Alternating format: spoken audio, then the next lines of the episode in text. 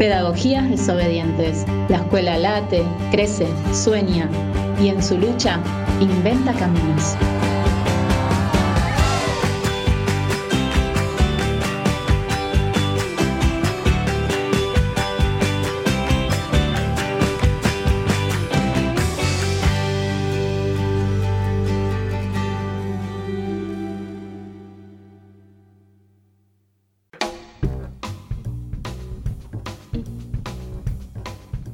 Buenas noches a todos y a todas. Estamos de vuelta con Alberto Sileoni en nuestro programa Pedagogías Desobedientes. Qué semana difícil, ¿no, Alberto?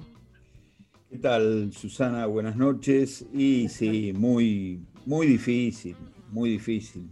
El, peor momento de la pandemia, ¿no? Mm, ¿Cuánto llegamos? ¿13 meses, 14? El peor momento. Y en una sociedad también donde este, no hay acuerdos por nada, ¿no? Todo se discute hasta, hasta el infinito. Claro, sí, sí, justamente, claro, eso es lo angustiante, ¿no? Porque, o sea, la necesidad de, poder estar juntos para sobrepasar esto es la única forma, ¿no? Y es imposible, porque es un palo tras otro cada vez que hay una decisión. Y, Sí, y se ha perdido, a ver, eh, se derrumbó el valor de la verdad me parece. Ya no. Este, el otro día decía Santiago Cafiero, y, muy oportunamente, si hay bandera que no le corresponde a la oposición, es la educación. Si hay una bandera que no puede este, exhibir como que le interesa, esa es la educación, ¿no? Este, Exactamente. Eh, no, hablemos de, de, los cuatro años de Macri, porque si estuviera acá Horacio Rodríguez Larreta, podría decir, bueno, no es mi gobierno. Hablemos de Horacio Rodríguez Larreta. Eh, presupuesto de este año, 2 mil millones menos que el del año pasado. 2011, 2021, 10% menos de, presupuesto. Siempre vacantes insatisfechas, esto ya lo hablamos alguna vez eh, con vos, siempre vacantes insatisfechas en la ciudad. Y la ciudad es una de las jurisdicciones que menos docentes vacunó. Claro, eh, sí, este, sí, y además, por ejemplo, eh, cuando la reta dijo el otro día, y el lunes, ¿quién va a cuidar a los chicos, por ejemplo? ¿no? Yo digo, ¿quién cuida a los chicos y a las chicas que viven en situación de calle, que son estudiantes de las escuelas? Porque hay un montón de pibes. A los nenes y las nenas que viven hacinados en los hoteles, ¿no? Que no tienen espacio. ¿Quién cuida cuando nos manda un pote de alcohol en gel para 400 pibes en una escuela, cuando no manda jabón, un jaboncito para toda la escuela.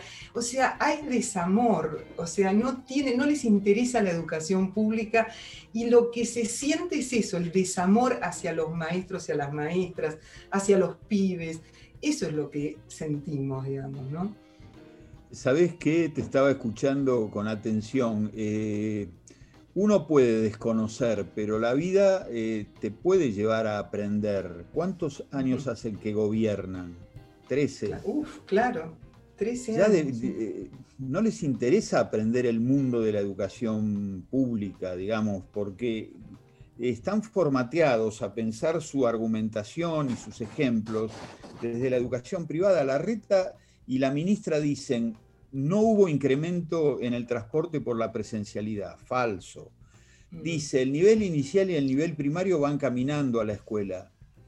Eh, tiene, tiene, una cabeza este, de, escuela privada. Eh, a la escuela privada van una gran cantidad, este, puede ser caminando, van con los coches. Eh, los sectores medios, medios bajos, toman el transporte público, ¿no? Este, y entonces eso, eso no lo puede entender. Y entonces por eso dice, ahí no se contagia. Claro, es que ellos se ponen un discurso que saben que es mentiroso todo esto que vos acabas de decir. Lo dicen, lo dicen y, lo creen. El otro día yo veía una señora de las que estaba caceroleando en la puerta de Olivos, que eran poquitos, pero había una señora y un periodista se acerca a preguntarle por qué está ahí. Y ella dice, y estaba la policía, ¿no? Y decía, bueno, la policía a nosotros no nos puede tocar, A nosotros, ¿y usted por qué vino acá a cerolear? Y porque no queremos que haya negros golpeando, eh, haciendo piquetes, saliendo a la calle. Digo, ¿y usted qué está haciendo? Le decía.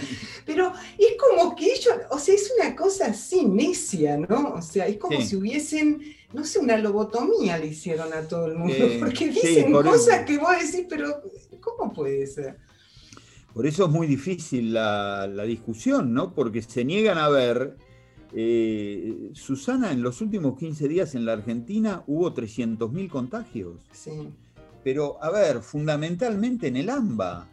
Mm. Eh, eh, la mitad de ellos están en el AMBA y, arrancan en la ciudad de Buenos Aires, se irradian en el AMBA y después llegan a todo el país. O sea, la ciudad tiene una responsabilidad respecto del resto del país, pero pero no, porque hay un, concepto de libertad que es eh, soy libre porque no tengo ninguna restricción. Es un concepto absolutamente neoliberal, es un concepto absolutamente egoísta. ¿no? Eh, individualista, claro. Individualista, soy yo y es ahora. Soy yo y es ahora y no me importa y quiero estar con mis amigos. ¿Viste las fiestas eh, clandestinas de los sectores medio altos? Bueno, queremos estar juntos. O aquel periodista que decía hace tres meses que no ve a mi sobrina. Bueno, sí, preguntarle a los el presidente no me va a decir cuándo tengo que abrazar o no a mi papá, por ejemplo. Claro, claro. El presidente ha tenido, a ver, ese es otro elemento muy interesante, ¿no? Gobernar es eh, tomar decisiones y en general las decisiones no son entre un bien y un mal. Eso es fácil. decidir entre el bien y el mal es fácil. Eh, acá hay, tenés que decidir entre dos bienes, entre el conocimiento, la emocionalidad de los pibes, que es la presencialidad, o la salud. Bueno, eh, hay que decidir por la salud. Este, y eso es lo que dice el presidente. Eh, es un presidente que dialoga, es un presidente que te pide permiso, es un presidente que tiene buen tono. Bueno, tampoco le gusta. No le gustaba el tono intenso de antes y este tampoco, porque lo que no le gusta es que gobierne un gobierno nacional y popular. Eso no le gusta. Claro, claro. Entonces te discuten científicamente. Este, Rusia tiene 32 premios Nobel y, cualquier chichipío decía que no servía la vacuna rusa.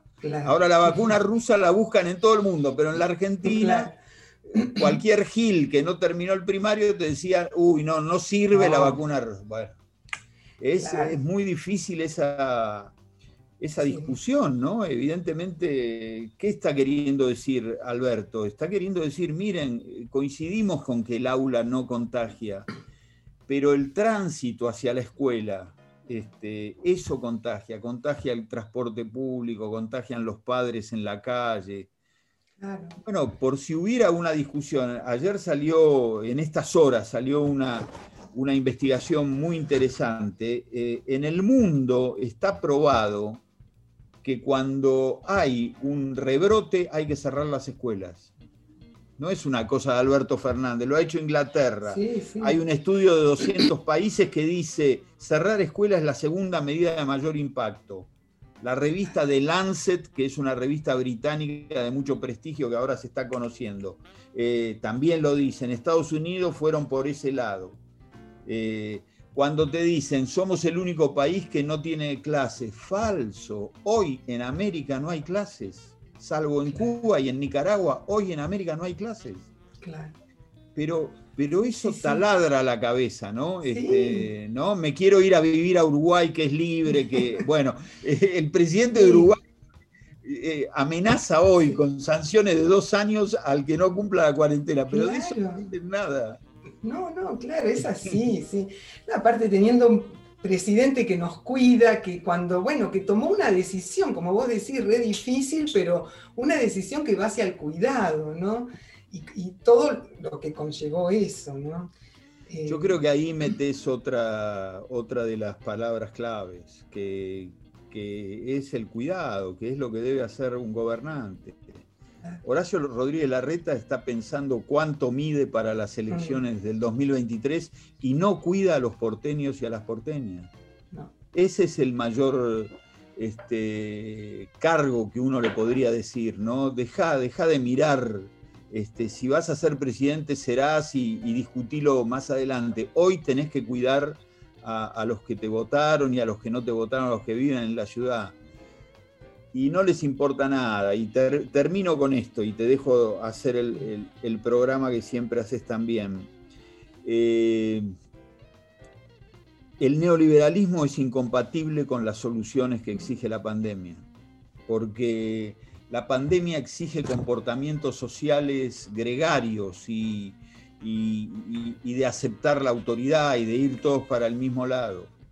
Y estos tipos tienen una filosofía que, es soy yo, es ahora, este, hago la que, la que creo que tengo que hacer, no, no, acepto prescripciones de, de, la autoridad. Bueno, y eso es muy difícil, es muy difícil. Bueno, pero sé que, tenemos un programa, como siempre, mm. potente y, hablarás de esto con, con, otras personas, con la invitada que tenemos. Así que sí, con Gabriela Giovano, que va a estar ahora. Y, también nos habla hoy eh, la directora de un centro de salud de la ciudad de Buenos Aires explicándonos esto, ¿no? Cómo está todo estallado, lamentablemente, ¿no? y bueno, eh, y, las angustias que está pasando el personal de salud justamente por estas medidas y esta postura que está tomando el jefe de gobierno de la ciudad. Y me acordaba cuando decías esto, ¿no? Del neoliberalismo que es incompatible, decía, pensaba en Freire en estos 100 años eh, de su nacimiento, que se cumplen este año, el 19 de septiembre se van a cumplir, que él decía que nadie se salva solo, que nadie salva a nadie, que todos nos salvamos en comunidad, ¿no? Eh, y bueno, eso también es difícil cuando hay un pensamiento eh, como el que nos está rigiendo. Absolutamente, absolutamente. Es el, cierre perfecto. Este, no creen en, en la comunidad. El neoliberalismo no cree en la comunidad. Entonces es muy difícil argumentarle que las soluciones son, este, como vos decís, que nadie se salva solo. Pero bueno, también dijiste otra cosa, que, va a venir alguien a explicar. Y yo creo que lo que hay que hacer es una y otra vez explicar, discutir, tener mucha paciencia. Bueno, el destino que nos tocó. Bueno, gracias Alberto. Nos vemos. Ahora igual vamos a ir a escuchar un tema que vamos en, esta situación angustiante, bueno, vamos a, escuchar a Ignacio Copani que él satiriza estas situaciones tan angustiantes, ¿no? Eh, se llama La meseta de la reta.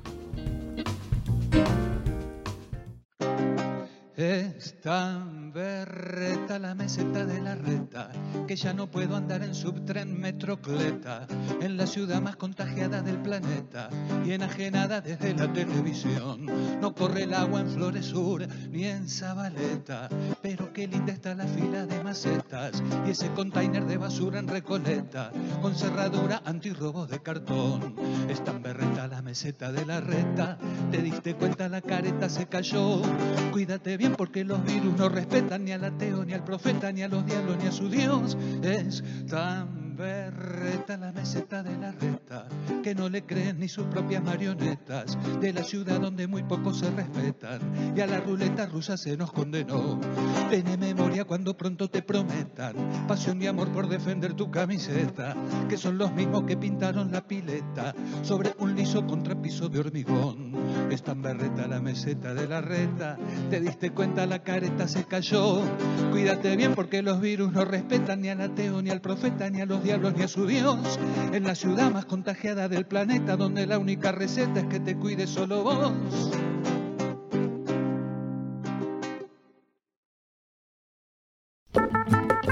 Experiencias críticas desobedientes. ¿Cómo garantizamos el derecho a la educación?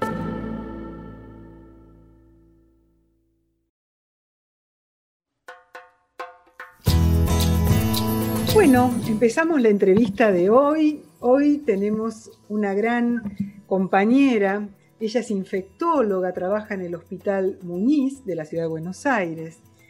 Es pionera en los tratamientos de VIH, siempre, eh, siempre apostando a la recuperación de los pacientes ¿no? en las terapias intensivas del hospital. Es una gran defensora de la cuarentena y de las vacunas Sputnik B. Conduce un programa de radio por las dudas escuchá en radiográfica. A nosotros, desde Pedagogías Desobedientes, nos gusta presentarla como una infectóloga del pueblo y como una gran compañera. Bienvenida, Gabriela Piovano, a nuestro programa. ¿Cómo estás? Bueno, muchas gracias. La verdad que a mí me emociona mucho eh, que establezcamos esta relación entre los militantes en este momento tan difícil, ¿no? que tan inesperado. Eh, y la verdad que, bueno, eh, haber tomado cierta relevancia dentro de la comunicación más que nada por representar las voces de un montón de gente, más allá de, digamos, o representar, creo yo, el criterio de la infectología, ¿no? claro. Claro, ¿vos cómo ves que, se está llevando adelante eh, la pandemia? ¿Cómo, ¿Cómo ves vos que está llevando el gobierno adelante esta situación tan difícil e inédita, ¿no? Bueno, con lo que nos dejaron y lo, con lo que nos dejan, creo que se ha hecho, digamos, bastante. Obviamente todos, y me imagino que los propios que están llevando adelante también tienen sus críticas, tienen su revisión. Me parece que es necesario por ahí en esta parte permitirnos realmente revisar eh, cómo actuamos y en qué podemos mejorar pero realmente digo, si teníamos alguna duda de cómo lo llevamos, siempre les digo, miren, levanten la cabeza y miren a Brasil, miren a Estados Unidos, miren Inglaterra, miren Uruguay si quieren y miren Chile, ¿no? Mm. Con todos los ejemplos que nos daban y, yo aún hoy, este, bueno, voy con ese caballito de batalla, ¿no? Porque parecería ser, como siempre será, si se hubiera hecho lo que nosotros decimos, seguramente hubiese sido mejor. Entonces vos le decís hoy, mira, lo que vos decís que había que hacer es lo que está haciendo Brasil. Claro. Lo que hizo Donald Trump. Entonces ya esos resultados ya los tenemos.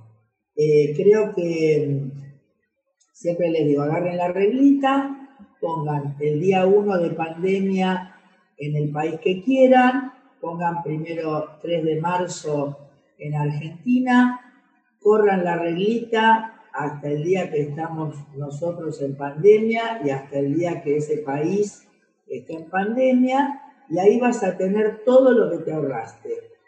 Claro. En cuanto a economía, en cuanto a lo que sea. Es algo muy, muy básico. Entonces, desde ese punto, creo que, vuelvo a insistir, se tomaron las mejores determinaciones con, digamos, porque, por ejemplo, en realidad la mejor determinación la tomó China. A ver, ¿por qué? ¿En qué sentido? Cuarentenaron ah. sin chiste, sin chiste, y fueron muy intensos durante un tiempo y después pudieron abrir. Ajá. Vos ahora mirás, China tiene, después lo miramos, pero tiene 100 casos. Claro, claro. O sea, cerraron totalmente, digamos, por un tiempo dijeron acá basta. Sí. limitados, cerraron, cerraron todo y obviamente es un país con una economía que es capitalista, pero es redistributiva. Claro. Por eso también yo ahora mi otro caballito de batalla es el modelo de producción, ¿no es cierto? Que tiene el capitalismo como el de la Unión Europea y el de Estados Unidos, que hacen, por ejemplo, ahora fíjate, hacen una vacuna para pocos. Claro.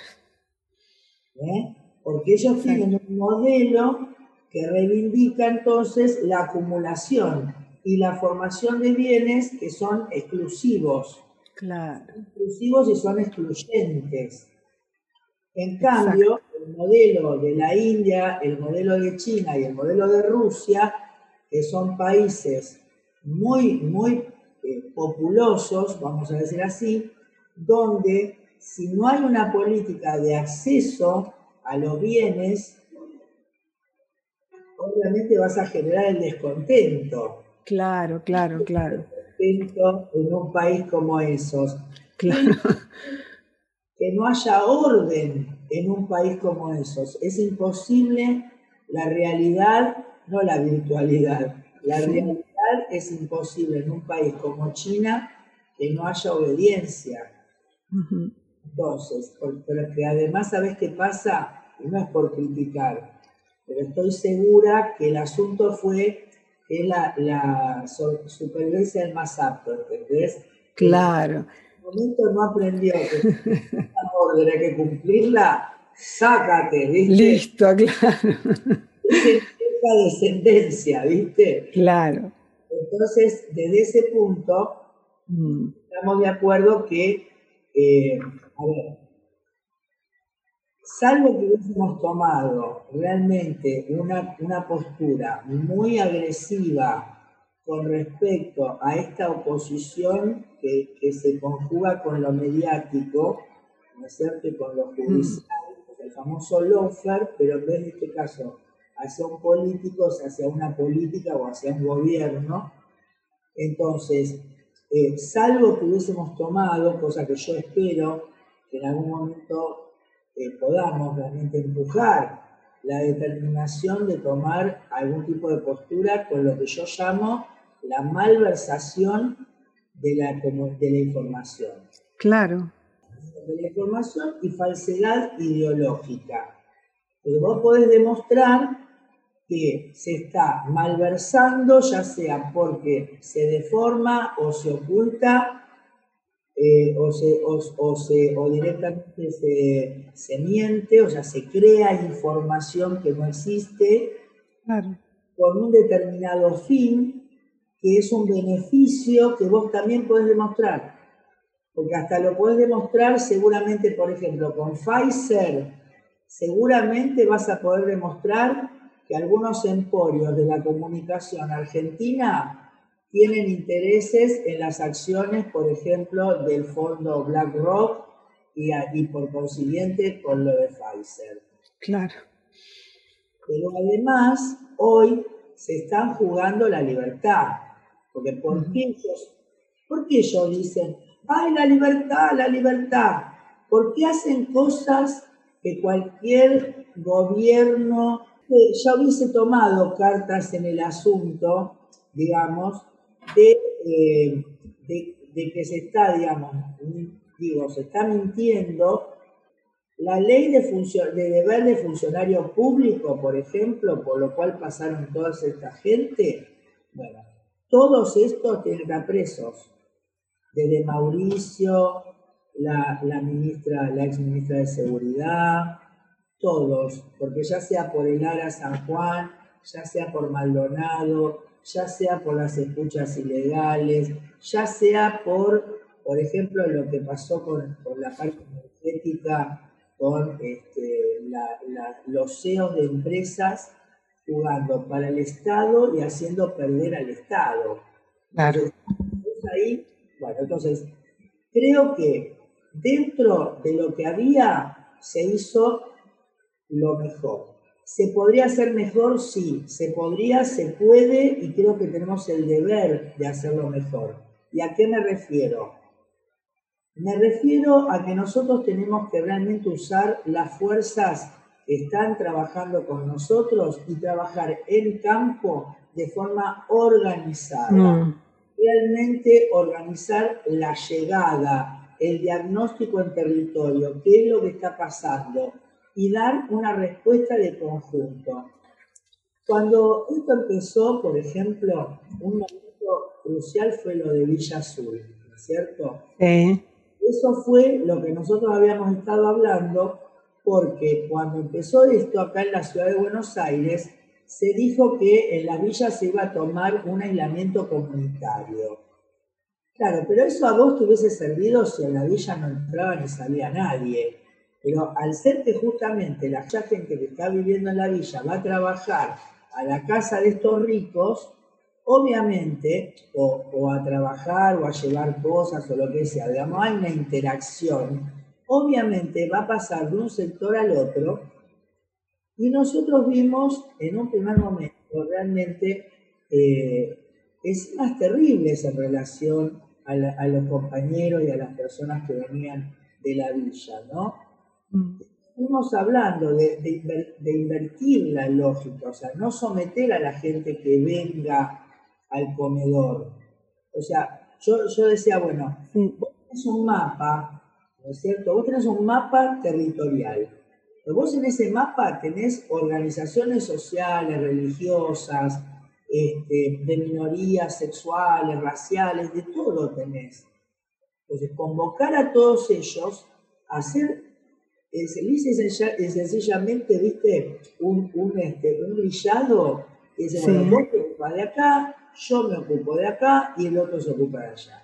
Entonces hacemos una, un seguimiento, un control, acercamos los recursos económicos, los recursos sanitarios, los recursos laborales, o sea, ponemos a los compañeros a trabajar, los dotamos de los elementos, eh, organizarnos. Por ejemplo, hoy veo, vamos a hablar seguro de la presencialidad, ¿no? Sí. Pero una cosa de Villa Azul, porque nosotros tenemos estudiantes, viste, el Isauro Arancibia, que es la escuela, digamos, que nosotros eh, llevamos adelante. Eh, yo, yo soy del kiosco de Balcarce y San Juan. Ah, ahí vecina total. Claro, bueno, eh, muchos y muchas de nuestros estudiantes eh, de Villa Azul, cuando se hizo ese cierre y los maestros y maestras del Isauro iban a llevar el bolsón de comida que correspondía a ese, esa quincena en la escuela, para que no se trasladen hasta la escuela, los maestros y maestras se organizaron en sus autos para llevarles. Eh, lo que nos decían eh, los estudiantes es que, que por fin tenían garrafas, que tenían, o sea, o sea, estaban felices porque podían tener todo lo que no tenían, digamos, ¿no? Es que a vos te sale más barato, por ejemplo, mira, la vez pasada, hace pocos días estaban hablando de, eh, de Neuquén, que iba a haber un este, festival iban a llevar 20.000 personas. Bueno, yo me parece que prefiero mil veces, si yo soy el gobernador o el intendente, convoco a los organizadores, ¿no es cierto?, a todos los que van a vivir, entre comillas. voy a decir, bueno, ¿cuánto vas a ganar vos para, por vender chorizos? Claro. Ah, pagale al carnicero, pagale al otro, pagale a la garrafa, pagale al de la luz, al del gas, pagale a todos. Claro. Pero no se hace, porque me sale más barato, mucho más barato, pagarle a esa gente para que se pueda quedar adentro. O sea, claro. yo tengo una excusa por la cual decirle, no, bueno, yo ya te di la guita, quédate adentro. Ahora te quedas ahí, claro. Ahora te quedas adentro. A tener que invertir esa misma plata en camas de hospital o en ampliación del cementerio, ¿me entendés? me parece básico. Entonces, creo que eso eh, es algo de lo que tendríamos que realmente eh, organizarnos, más allá de que yo siento que el presidente entiende esto, se abre nuevamente el IFE, ¿no? o el asunto de la, de la asignación universal. eso está muy bien, eso era muy necesario. Ahora, eso hay que afinarlo más hay que verlo mejor y decir, bueno, a ver, este, realmente, eh, vuelvo a decir, si yo te registro, te pongo un registro de los lugares, doy una asistencia, es más, por ejemplo, se quejaban los micros escolares que no tenían trabajo. Bueno, ahora hay una serie de, de empresas que los han contratado para justamente tener la posibilidad de transportar a su personal por fuera y eso está muy bien. Claro, claro, se va organizando así, ¿no? La... Pudimos organizar esto, por ejemplo, para esta situación que estamos viviendo ahora con la presencialidad. Claro. Porque vos qué pensás, la, la, presencialidad, o sea, estamos de acuerdo con que no es la escuela adentro, sino es la, lo que se mueve afuera. ¿Eso vos pensás eso también? Y además Primero, primero que no me digas que todas las escuelas pudieron garantizar que los pibes no estén uno arriba del otro. No. Segundo, es patético, patético lo que pasa. Es bien de, bien de esta gente. pendiente el salame este, que como él no va, porque él no va a la escuela a sentarse como un pelotudo, él acá, el compañero acá no, van y hacen Zoom, porque los docentes no pueden ir, porque están aislados. Entonces la estúpida esta, la, nazi que tenemos, sí lo otro que no entiendo, ¿por qué no la hicimos echar después de que dijo lo que dijo de los docentes? No, es terrible, terrible. No, pero por eso, pero vos explicame, ¿por qué ellos tienen siempre un cuerpo de abogados que hacen quilombo, entonces vos no podés ver la, película de la Virgen María? ¿Y por qué ellos sí pueden salir a decir que nosotros somos negros, que somos descartables, que porque somos kirchneristas somos una mierda? ¿Por qué ellos pueden decir eso y no hay consecuencias? Sí, no sé, eso nos lo preguntamos diariamente, ¿no? ¿Por qué somos parias? Claro. O sea, pararon un, un DNU, pararon, o sea, hicieron lo que quisieron. Yo, ayer salí en C5M y le dije, yo le invito a la población, no a la rebeldía, que le haga caso al presidente. Claro, claro. Ahora, yo veía hoy una señora, por eso te digo, el tema que, eh, a ver, yo entiendo que te rompe las pelotas que hay una demanda vacía de contenido y que vos seguramente en un momento decís, bueno, está bien, mira, que hagan lo que quieran. El problema es que los muertos se los van a cargar igual, Alberto, y el problema son los muertos, porque para mí no es anecdótico, ¿me entendés? No, claro. ¿Me entendés? Porque yo sé que muchos políticos eh, muchos comunicadores, que inclusive se les murió algún familiar, pero como era un tío medio lejano, viste, ya estaba grande, ¿no? me hacen acordar a Olda Chas, ¿te acordás cuando el monólogo de que el que negociaba con la muerte, viste? Sí. Bueno, a mi vieja, viste. sí. Que van a negociar con el virus y como ya se llevó un tío, no se van a llevar a su hermano menor o no mm. se va a llevar a su hijo. Claro. Y, sería terrible y sería mucho peor que si alguno se muere el hijo, sienta que no puede reaccionar porque lo suyo es anecdótico. O sea, eso sería más tétrico. Mm, Entonces, yo lo que hoy escuchaba, una señora, una, señora que era, que no sé, bueno, qué cargo tenía, pero bueno, la cuestión que ella se, murió un tío, un primo, este, la madre, el, primo abuelo, o sea, todo así, y lloraba y decía que a los chicos le estaban sacando la contención de la escuela, y que la contención de la escuela, y que ella estaba muy angustiada. Claro. Entonces yo digo, mamita, ¿por qué no vas al psicólogo? Porque el problema es tuyo, vos estás angustiado. Pobre pibe, ¿no? Que tiene que bancar esa madre también. Claro. Ese es el problema, porque si ella siente que la escuela le va a contener al pibe y no ella como madre, está saliendo.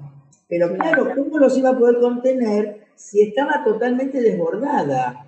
Entonces, yo creo que ahí, al haberle dejado a Rodríguez Larreta que maneje esto, eh, bueno, ahí está el tema, que, ¿viste? O sea, se, baten, ¿me entendés? Se baten y se agitan y se enloquecen y van a chocar la calecita a propósito.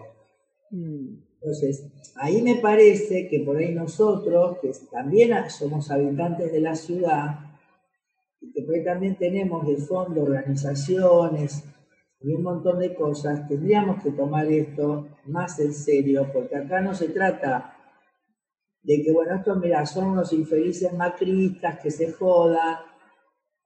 Es un poco la selección natural, ¿viste? Como siempre que lo meten ellos.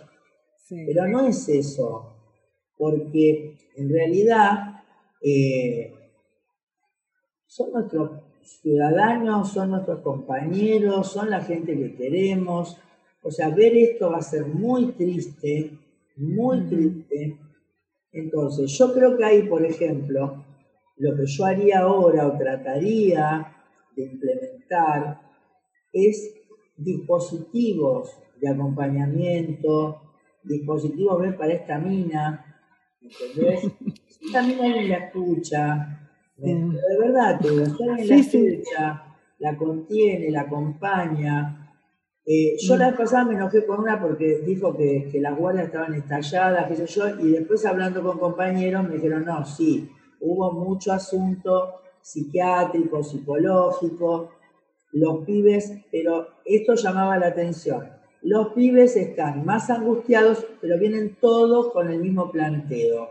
Entonces vos decís, toda la vida dijimos, cuando un pibe está mal, el asunto es la familia.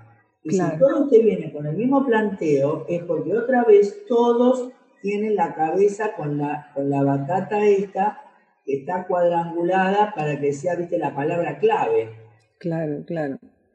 Entonces nosotros ahí, que un poco estamos separados, o sea, de la grieta nos separa, porque bueno, son gorilas, es gente, es gente de mierda, bueno, pero el tema es que esta gente no solo que se va a enfermar, que la vamos a tener que atender, etcétera, etcétera, sino que después van a votar, van a volver a votar.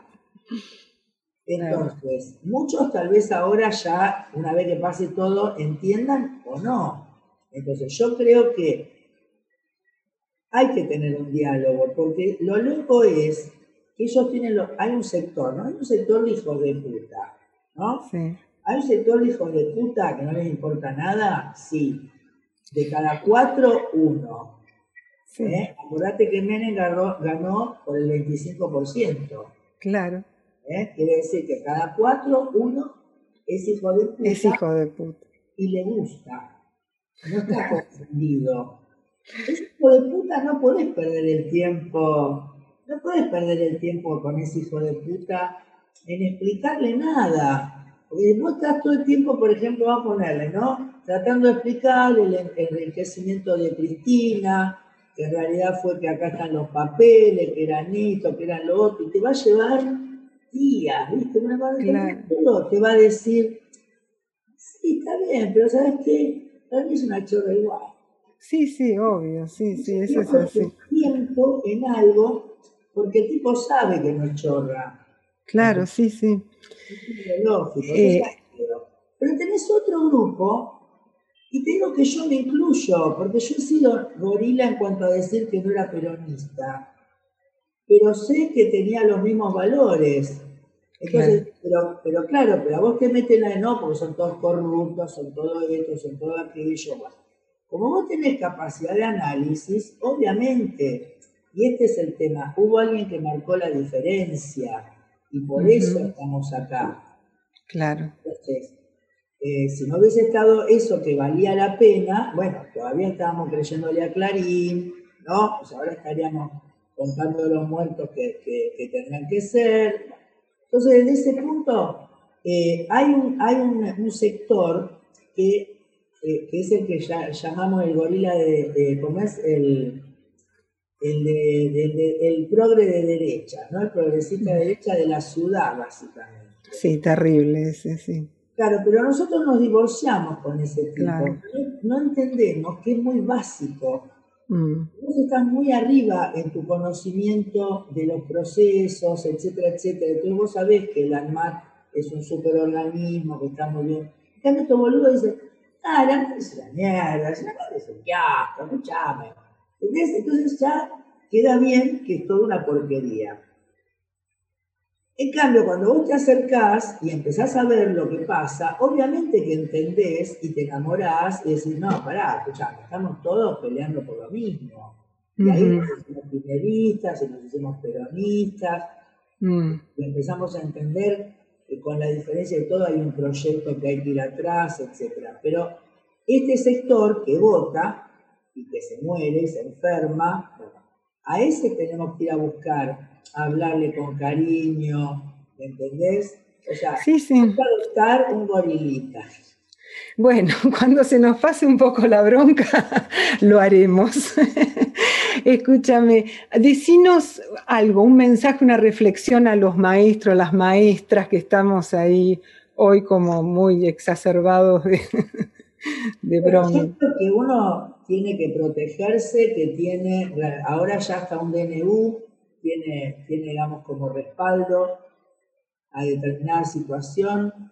Los estudios, digamos, más allá de lo que digan los médicos o lo que digan, bueno, la misma revista de Lancet, ¿no es cierto?, que la ponían como la verdad revelada, sacó un artículo donde dice que la escolaridad presencial acelera los números, es lo que vimos acá.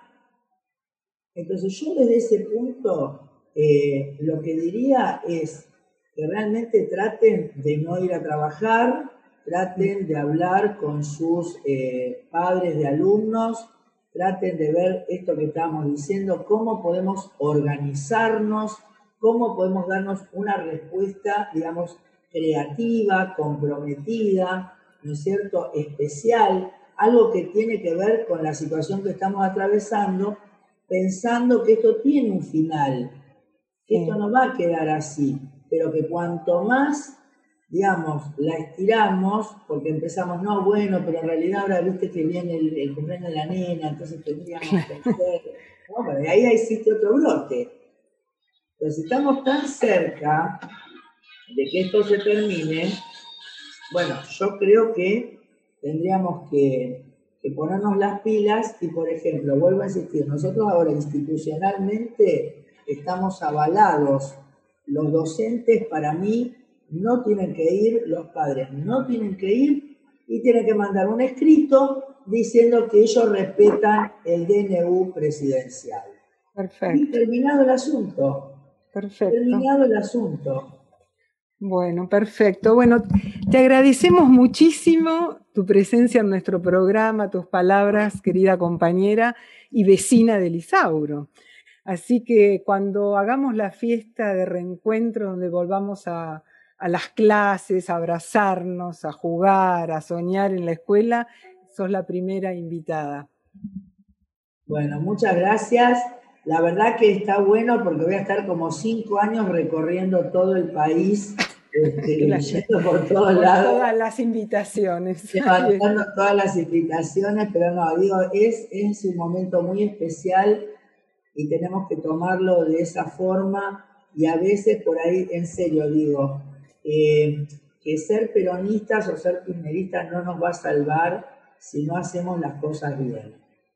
Entonces, en este punto, eh, sí, pero ¿sabes qué pasa? Que a veces ves que, que hay un poco eso también, ¿viste? Entonces ha perdido el compromiso y ahora, por ejemplo, salen algunas organizaciones a repartir ahora eh, barbijos o alcohol.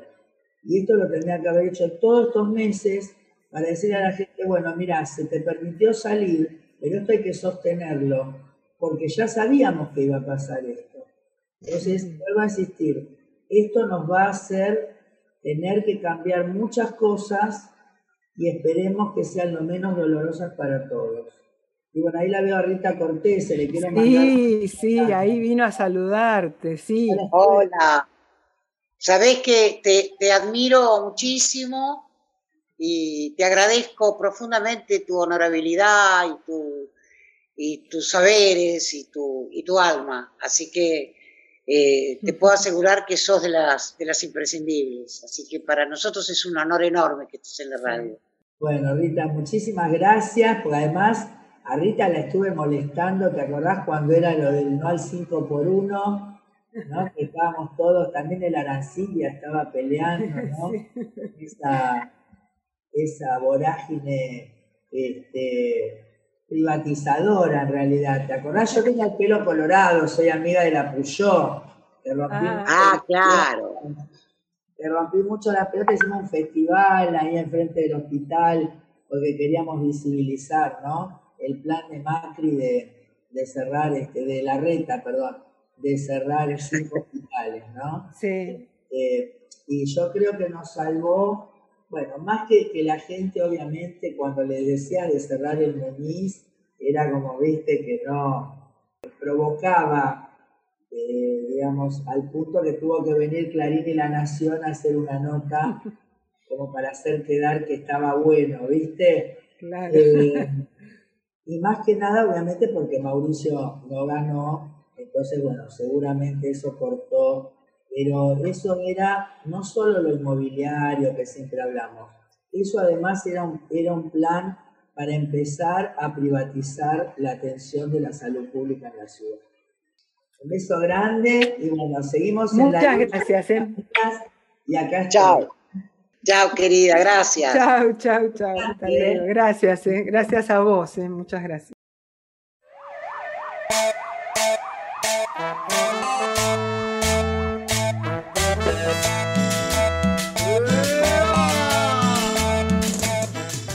Escuchemos Damas Gratis y Fidel Nadal con gente que no.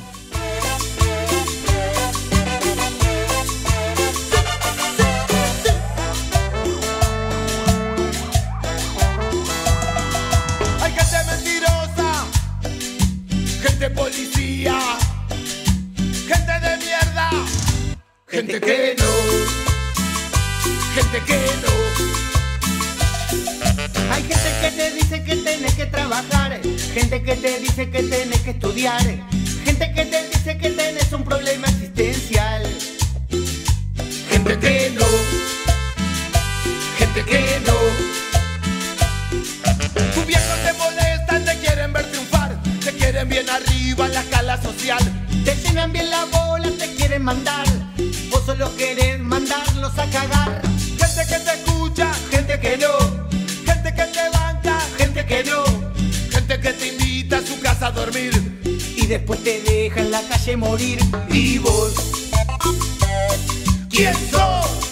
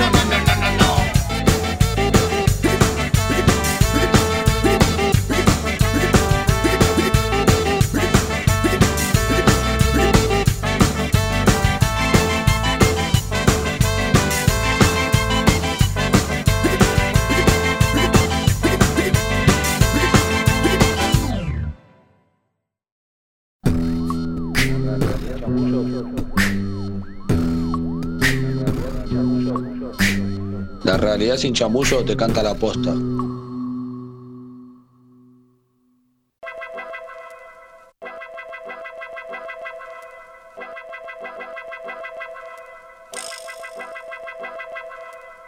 Hoy, en este bloque, les preguntamos a los estudiantes quién cuida a los pibes y a todas las personas en situación de calle durante la pandemia. ¿Quién cuida a los pibes de la calle? ¿Quién los cuida cuando inhalan tinta para olvidar? ¿Quién cuida los derechos de esos que imploran piedad? ¿Quiénes son los que cuidan a los pibes de la ciudad? Esos que son consecuencia de esta cruel sociedad que los ignora. ¿Quiénes son los que cuidan a los pibes de la ciudad? Los que nunca han sentido una mano amiga, los que no saben amar. ¿Quiénes son los responsables de tanto olvido y de tanto desamor? ¿Quiénes son Triste es la realidad de tener el techo como cielo y diarios para sosegar y tapar el hambre. Ojos secos para no llorar, voces que se pierden en el viento, miradas que huyen de un presente que duele y un futuro que no existe. Bueno, mi nombre es Oscar, soy estudiante de Lisaura Arancibia y un ex eh, alojado del Centro de Integración Milagro Sala. La verdad que el tema de la pandemia para nosotros, las personas que están en situación de calle, es muy, muy, muy traicionera, muy, que tener mucho cuidado.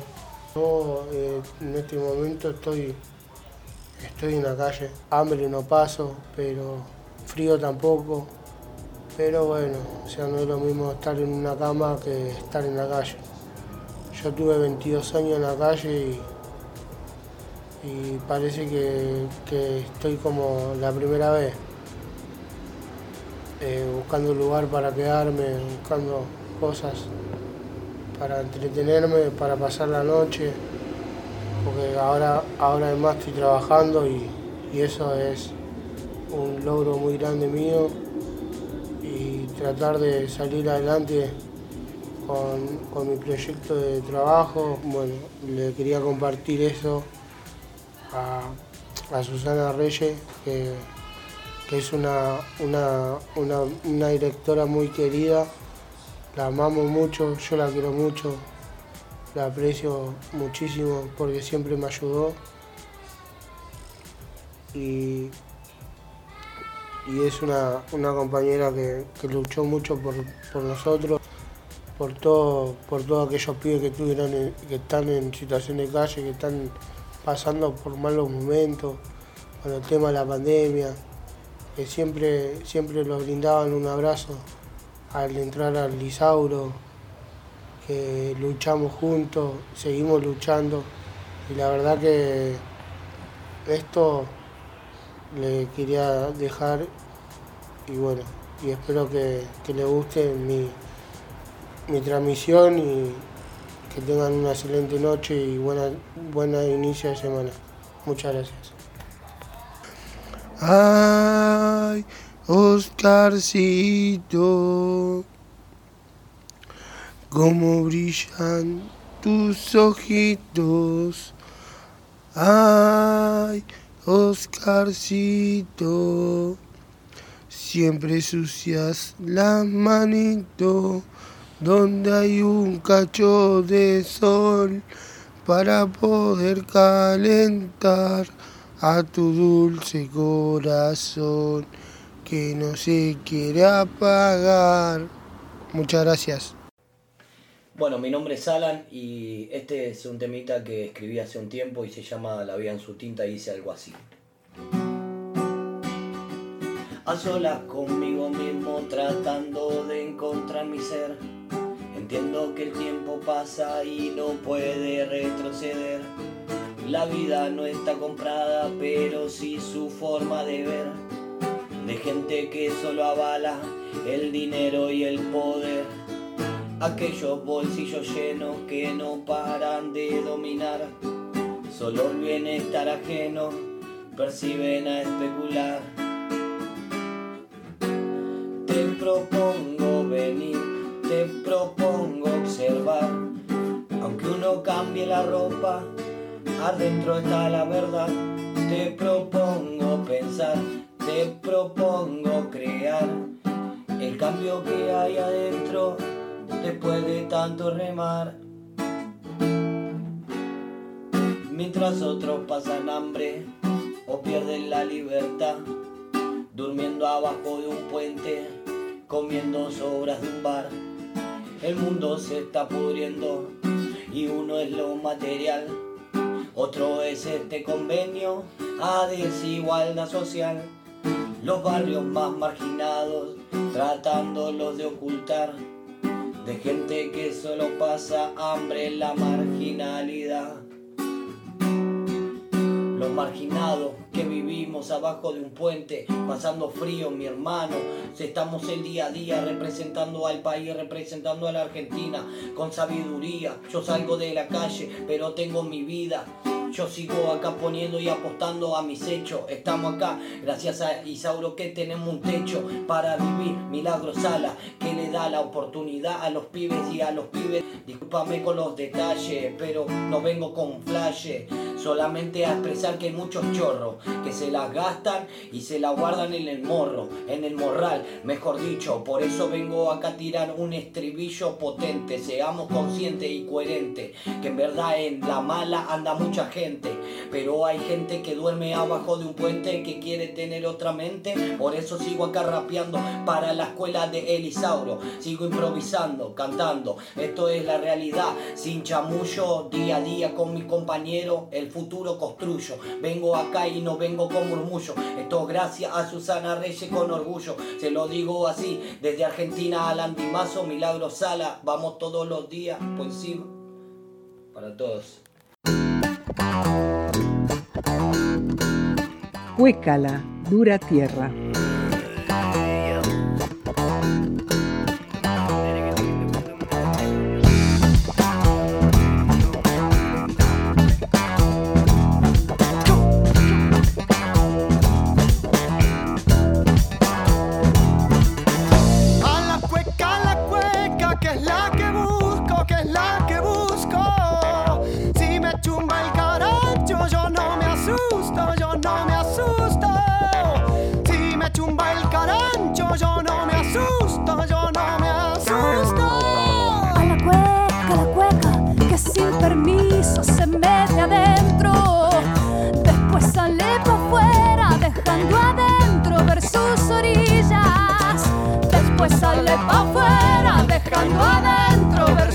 Sus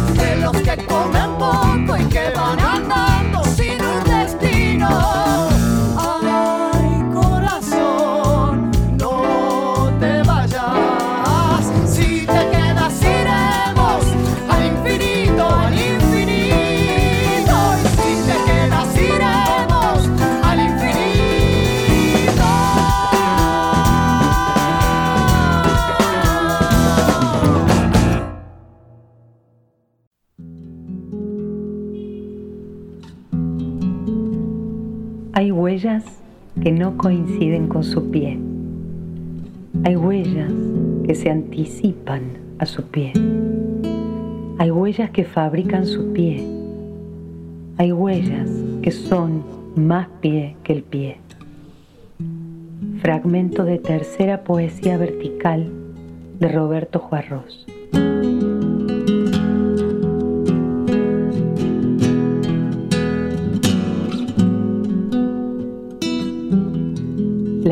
de nuestros maestros siguen escribiendo.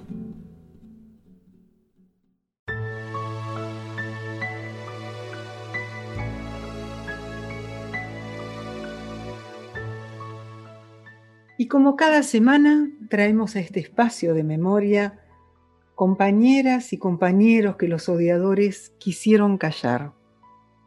Hoy recogemos el legado del personal de salud en la voz de Claudio Capuano, médico comprometido con los derechos humanos, coordinador de la Cátedra de Salud y Derechos Humanos de la Facultad de Medicina, a quien agradecemos su testimonio. Eh, me llamo Claudio Capuano, soy médico y coordino la Cátedra de Salud y Derechos Humanos de la Facultad de Medicina. En primer lugar, eh, cuando uno habla de trabajadores de la salud, no solamente habla de médicos, sino que también habla de psicólogos, enfermeros, trabajadores sociales, la gente que trabaja en los laboratorios. Eh, entonces, eh, digamos, esta gente se va incorporando lo que es la lucha política, la lucha política cotidiana. En el año 1960 comienzan las residencias médicas. Y acá eh, comienza una experiencia nueva que, por ejemplo, empiezan a, a trabajar en forma coordinada un grupo de, de médicos. Es así que uno imagina la década de 60 y bueno, eh, ciertos sectores de, la salud a eh, plantear y militar determinado tipo de cuestiones como eh, la, del medicamento como un bien social.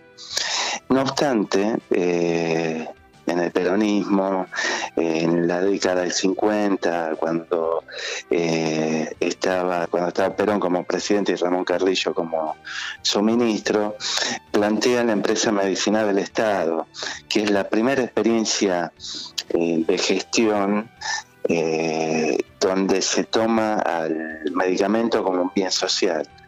Entonces, una de las cuestiones que empiezan a prevalecer es eh, la medicina como un bien social y como acceso, como derecho hacia toda la población. Bueno, luego viene el golpe de Onganía, viene la noche de los bastones largos, acá estos compañeros eh, digamos, padecen esto desde los lugares académicos y eh, viene el Cordobazo, donde la gran experiencia donde se une la CGT de la República Argentina con vastos sectores estudiantiles y eh, vastos sectores eh, de organizaciones gremiales que en ella participan eh, de la salud. Es así que van surgiendo y tienen como propuesta el, Sistema Nacional Integrado de Salud, muchos sectores, desde la producción pública de medicamentos y vacunas, eh, y bueno, eh, estos fueron los marcos por los cuales eh, estos compañeros fueron creciendo políticamente. Ahora bien, hubo varios compañeros que han tenido una actuación destacada, ¿no? Pienso ahora en Beatriz Perocio. Beatriz Perocio fue la presidenta de la Asociación de Psicólogos Argentinos. Y mm, una de, las propuestas que tenían ellos era eh, la desmanicomialización, leyes que se fueron eh, produciendo, que se fueron aprobando eh, muchos años después. Puedo recordar a Ofelia Casano. Ofelia Casano era una médica terapista que en un centro clandestino de detención, Vesubio, atendía compañeros, entre ellos un querido compañero recientemente fallecido, Jorge Watts, eh, lo atendió y mm, puede ser eh, Oscar Roger Guidot, eh, Roger Guidot que, que levanta a los compañeros en el centro clandestino, ¿no? Estas son todas historias de resistencia, inclusive eh, eh, historias de, heroísmo, ¿no? Eh, por ejemplo, recuerdo en este momento a Fratasi, generosa Fratasi, que fue una médica del hospital de Quilmes, donde ella va y le cuenta a la familia que había nacido Rosa, la hija de unos compañeros médicos que siguen desaparecidos, la esposa de Quilmes, eh, y bueno, hoy Generosa Fratasi está desaparecida. Eh, y también recordar a aquellos que participaron de la resistencia a esta eh, dictadura sangrienta, ¿no? Denunciando, denunciando a los organismos nacionales, internacionales, como lo fue la toma militar del Hospital Posadas, allá por el 28 eh, de marzo del año 76, y también a la Confederación Nacional de Médicos y Psicólogos Residentes, donde desaparece la mesa, directiva, la mesa directiva allá por septiembre de 1977, donde uno de, los, de las exponentes, Graciela Alba Vallejo, logramos entregarle su diploma de honor a su hermana allá en noviembre del año 2000. Eh, el número es alrededor de 400 compañeros que han pasado por los centros clandestinos de detención. Es retomar las luchas de ellos, es retomar el derecho a la salud, eh, para todos, el derecho al acceso al medicamento para todos y, tomaría el lema de lo que era la Confederación Nacional de Médicos y Psicólogos Residentes Desaparecidos que tenía, que era por una medicina gratuita, igualitaria y científica a cargo del Estado y al servicio del pueblo. Eran médicos y médicas, enfermeras y enfermeros, psicólogos, psicólogas y otras especialidades, pero sobre todo eran militantes políticos de los barrios, que soñaban con una sociedad más justa.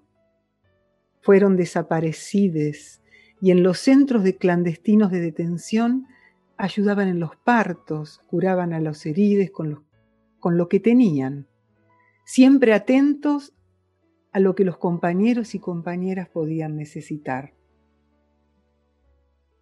A todos ellos les decimos, queridos compañeros de la salud, sus tizas siguen escribiendo. Queridos compañeros de la salud, presentes, ahora y siempre.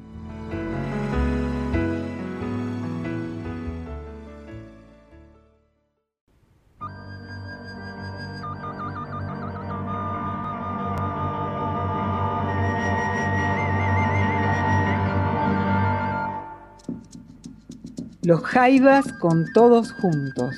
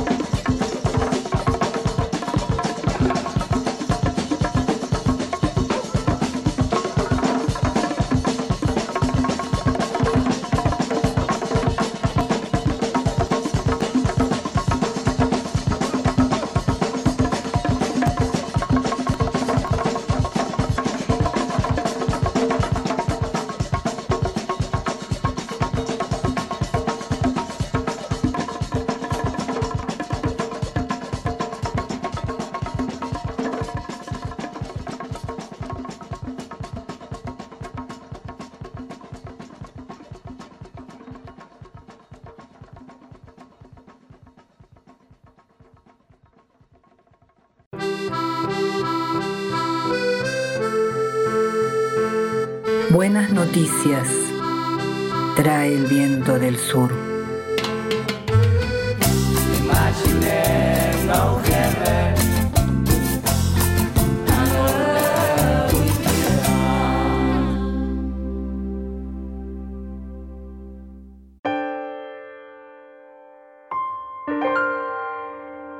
Los centros de salud y acción comunitaria, más conocidos por CESAC, están orientados a la atención primaria de los habitantes de la ciudad de Buenos Aires.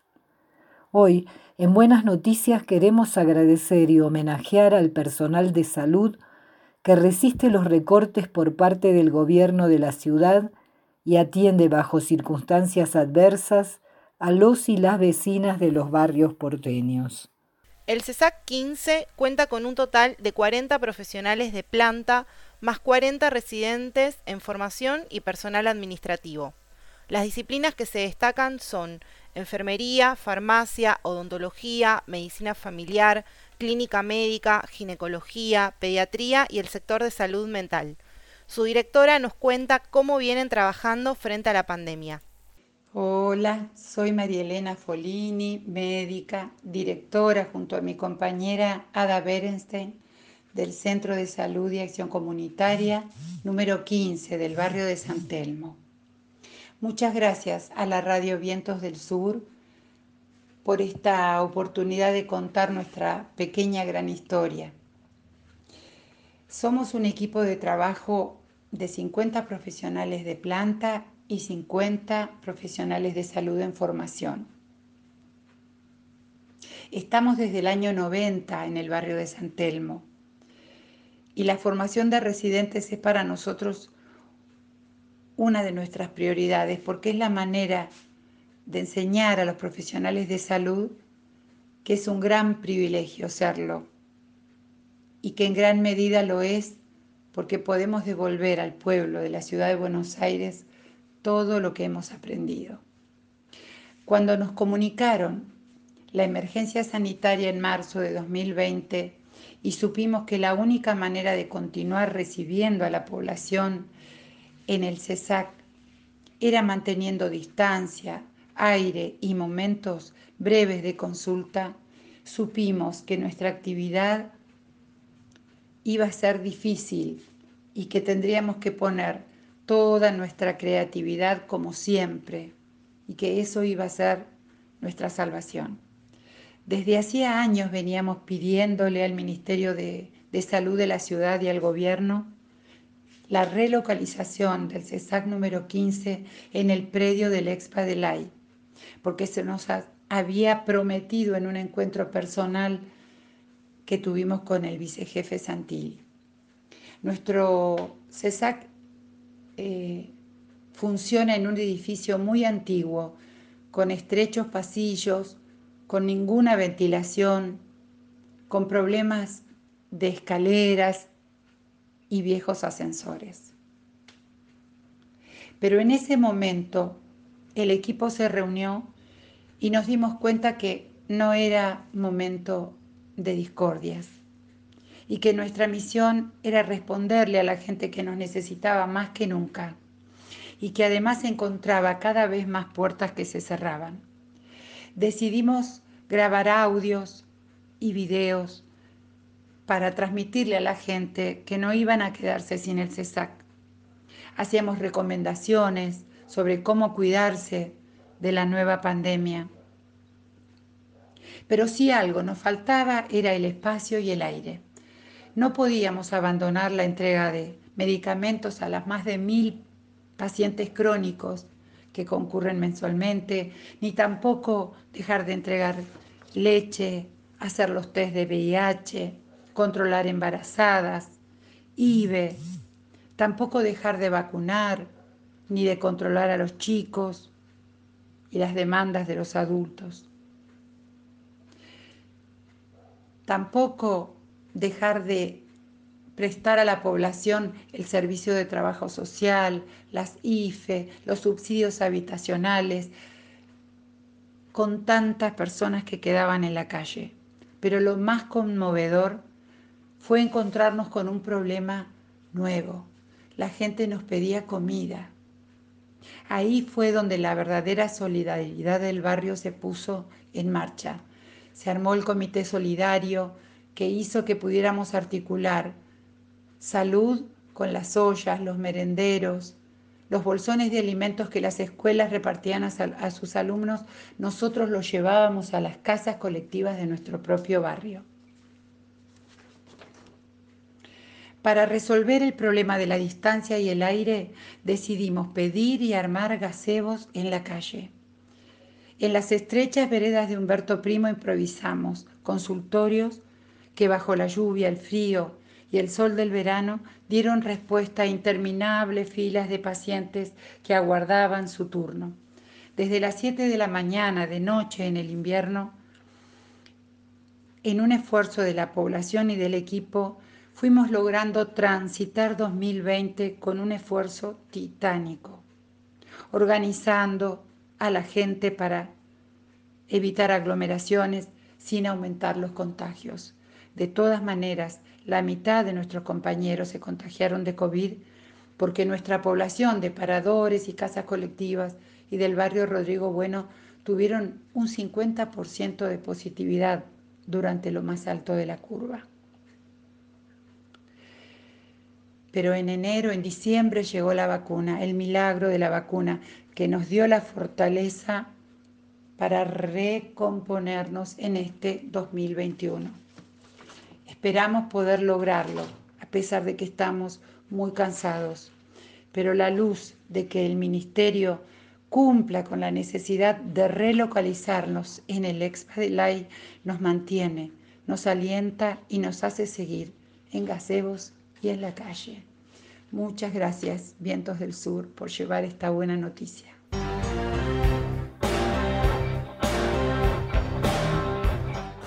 Escuchemos a Fito Páez, Ciudad de Pobres Corazones.